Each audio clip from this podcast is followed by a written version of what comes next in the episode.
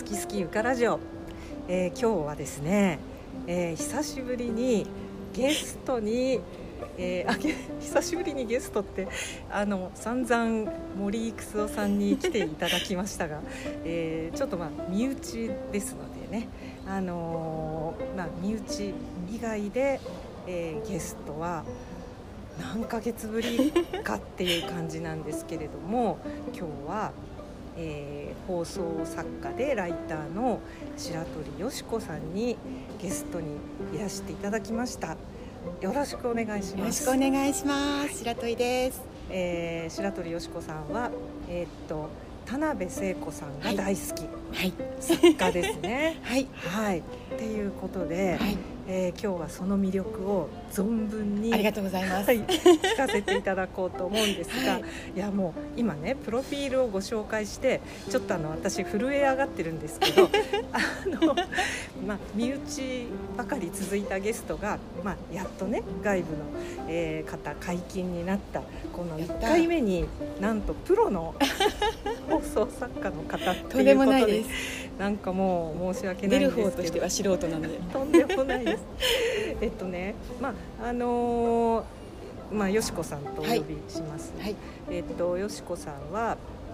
えっと私の知っている中では、うん、まあ友人知人の中ではもう一番の読書家なんですよ。本当に。本ばっかり読んでますからね、ね、去年は、うん、えっとカウントされてたじゃないですか、はい。200でも60ぐららいだったんですよね。でも365日あって260冊ってでも私それまではライタープロフィールに大体年間300冊ぐらい読んでますって書いてたのを、だから修正しました。いやいやいや 300でいいですよそれ。本当に。で今日はあの、まあ、その作家の田辺聖子さんのことを伺いたいんですけど、はい、まああのねよしこさんの体のほとんどはそうです。田辺聖子さんでできていると。いうくらい、はい、もう乗り移ってます。ですよね、はい、でこの間ちらっと聞いて驚いたのが、はい、あのまあなんていうんですか田辺聖子作品との最初の出会いというか そうね。はまり込んだのがなんと小学生の時って、はい、5年生か6年生なんですよね。ちょっとその時のことを聞かせていただきたいんですけど、はい、私あの3人兄弟の末っ子で兄が4つ上にいるんですよ、うん、で兄姉私なので兄だけは自分の部屋を持っていて当時。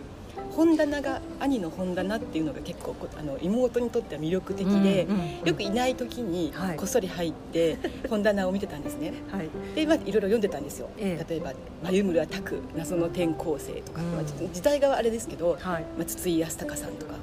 うんうん、あの七瀬再びとかあったんですけど、はい、そんな中ですね「えっと、ラーメン煮えたもんご存じない」っていうタイトルの本があったんです、はい、で多分今思うと小学校5年6年生ぐらいって初めてインスタントラーメンとかに出会ったぐらいの頃で、はい、なんかラーメンっていう多分言葉にすごく惹かれたんだと思うんですけどそれで多分単行本だったんですけど多分ハードカバーの、うんうん、こっそり自分の部屋に持ち帰り読んだんですよね。えー、で、えー、なぜかそれから田辺聖子さんって作家のことを自分の中にインプットしてそこから読み始めたんですよ。で、えっと、どんどんどんどん読んでいって、えっとまあ、多分月にはまったのは「ふぐるま日記」っていう古典をテーマに描いたエッセイなんですけど、うん、まあ、多分自分のあの古典が好きっていうあの年頃とマッチしてぐいぐいっと一気にいったんだと思うんですけど、うん、この「ラーメンにえたもご存知ないは」ちょっと後の話があって、はい、えーと、去年ちょっと田辺聖子さんお亡くなりになった後に、うん、まああの300冊ぐらい改めてちょっと読んで言葉集めをするっていう作業を実はやったんですよ。その時にこのラーメンに入れたもの、はい、まさに単行本も図書館で見つけて見たんですけど、うん、とてもじゃこれ文春のエッセイだったので、まあ、お色気的な。ですよね。基本的にその あの恋愛小説家っていう、ねね、イメージが強いので到底小学校生に、はい当時理解できたはずはないんですよね良さが、ね、どう解釈してたんだだからなんでなのにそこから田辺さんの世界に引きずり込まれたのかこれは私もちょっともうわからないんですけど、ただその兄の本棚にそのあったっていう風景はいまだに覚えてるしこう高橋真さんっていうあの割と早くにお亡くなりになったイラストレーターさんが絵を描かれてたんですけど、まあ、そういう絵とかもあったから、まあ、子供だったから読みやすかったのかもしれないけどでも内容は本当になんか男と女とかそういう話なのでちょっと謎ですよね。え。ー、まあまあでもな何かに惹かれて、でそれからずっとそうなんですよ。よ40年ですよね早、はい。お兄さんはえっと、特別大好きだったっていうことで、はい、たまたま持ってらしたっていう。はい、あの兄も当時すごい本好きで多分当時だからやっぱ流行ってた作家さんだったんでしょうね田辺聖子さんがね。単行本で買うぐらいだから。で兄なんかは4つ上だからあのそのまさにそのテーマが欲しくてちょっとエッチなの。あのエッセイをめもしかしたら欲しくて買った可能性もありますよね あの文春のエッセイですね。なんかそこにでもなぜか私出会っちゃってでさっき言ったその「ふぐるま日記」っていうのはこれがまたもう180度全然違うものすごく上品なあのもう文章も結構格調高い感じの。エッセイで田辺さんがご自分でお書きになってるエッセイに出てくるんですけどお母様田聖子さんのお母様がやっぱり文春とかに書く娘のエッセイをすごい嫌がってらして「あのふぐるま日記」出した時にはすごいお喜びになったと。これからはこういうの書きなさいよって言われたみたいなことが、まあ、別のエッセイとかで、まあ、読んだことがあるような、まあ、話で。なんであの一般的には田辺聖子さん好きって言ってえー、なんかおすすめしてって言われると、まあ、私も一応「ふぐるま日記」から入ることに格調高い感じでおすすめを するようにはしてるんですけど、はい、私もねあの何冊かそう。おすすめいただいて。そうそう。ゆかさんと出会ってすぐに、うん、このやっぱりなんか食べながらね、うん、語ったら、うん、なんかじゃあ進めてって言ってくださって、はい、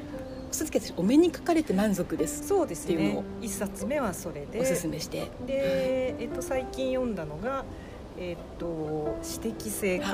もう永遠のもう大ベストヒット名作。あと「いちごを潰しながら」という、はい、まあこれあのもう一つ前に一三部作って呼ばれていて「はい、あのいい夜」っていうのが恋愛の頃の話で、うん、私的生活はご結婚されてからの話で、うん、まあ、結婚の始まりから終わりまで。でいちごを潰しながらその後みたいな、うん。うん、ですね。つながってますね。はい主人公が同じで。で私あのまあ、読んでみてその、まあ、まだ3冊何百冊もある中から、えー、はい、3冊ですけど、あのこれあの非常にですね異文化的なんですよ、私にとって、はいはい、あの関西圏じゃないですか。そうですよね。言葉もそうですよね、はい、ね。他の本も全部、そうです。基本に関西全部関西ですよね、だから本当にねあの海外の文学にも近いそうん、あのなんなんとなくこう例えばですけど、はい、あの私文化住宅はいはいはい。で知ったのはここ本当数年なんです。何文化住宅って言葉って関西の言葉なんですか、はい、そうですそうです。知らなかった。関西で 不動産広告を見て、文化文化って書いてあるのなんだろうっていう。そうなんだ、えー、10年も前じゃないですね。78年前ですよ知ったの。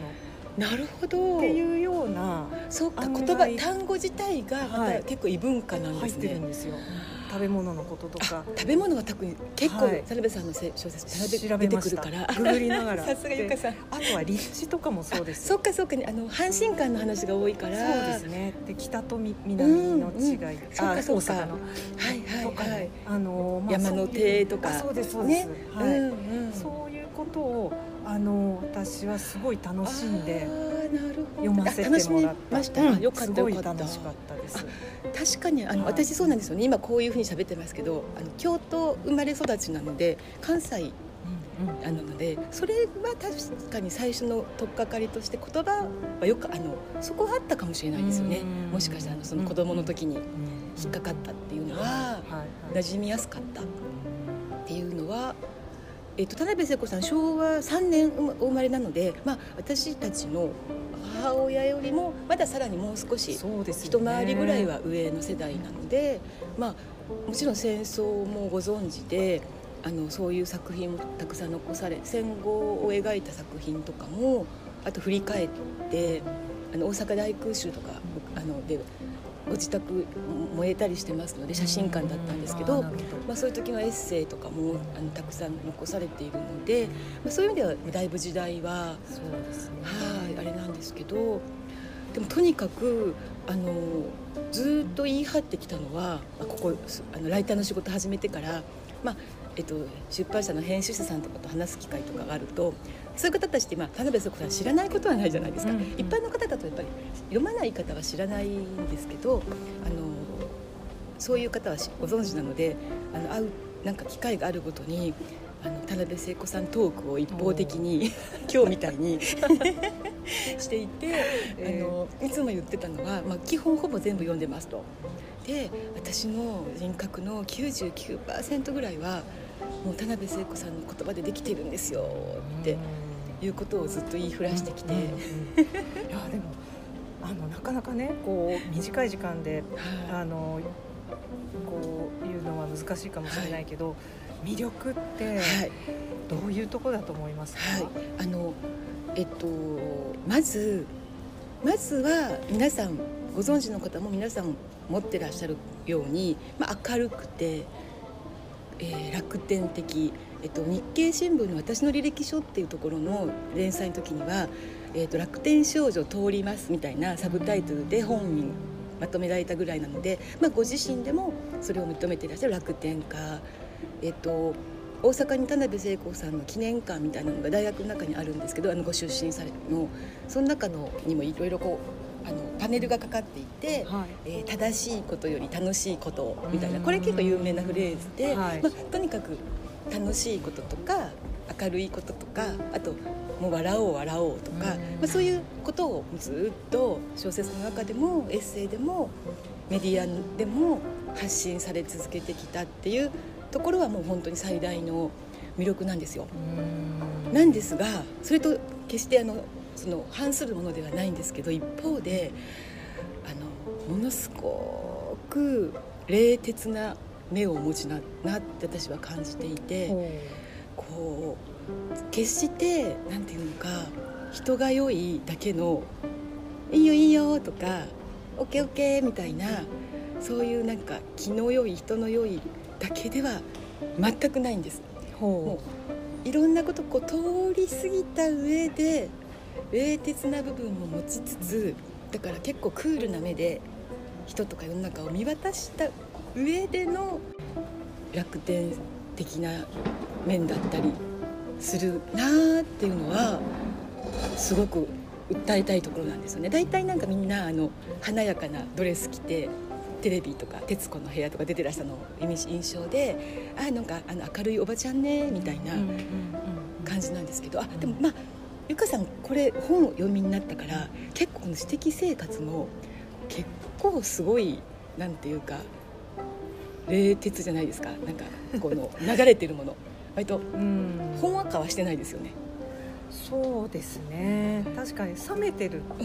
うんそうなんですよね。あります、ね、そうなんですよね。だからなんていう言葉が私もふさわしいか、今のところ冷徹って言葉が一番私には近いんですけど、でもまだこれがベストかわかんないんですけど、そうまさに今おっしゃった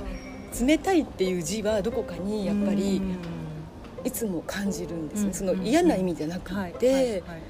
こうクラクールとかドライとかそういう視線っていうのは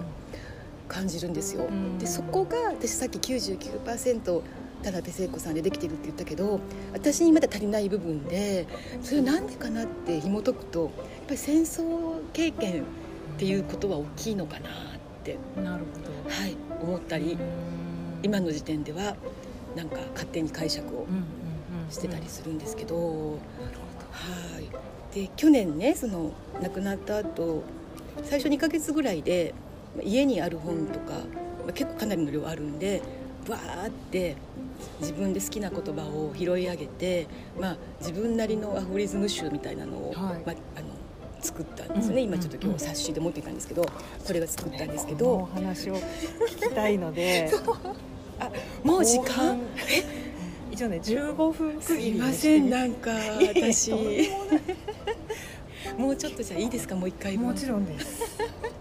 のよろしくお願いします、はいじゃあちょっとちょっと後半に。後半は言葉の話にはい聞かせていただいても、はいゆかさんにゆかさんと共有したい言葉を今日いくつかあぜひぜひ。お持ちしましたので。お願いします。お願いします。じゃあ、えー前半白鳥よしこさんでした。ありがとうございました。はい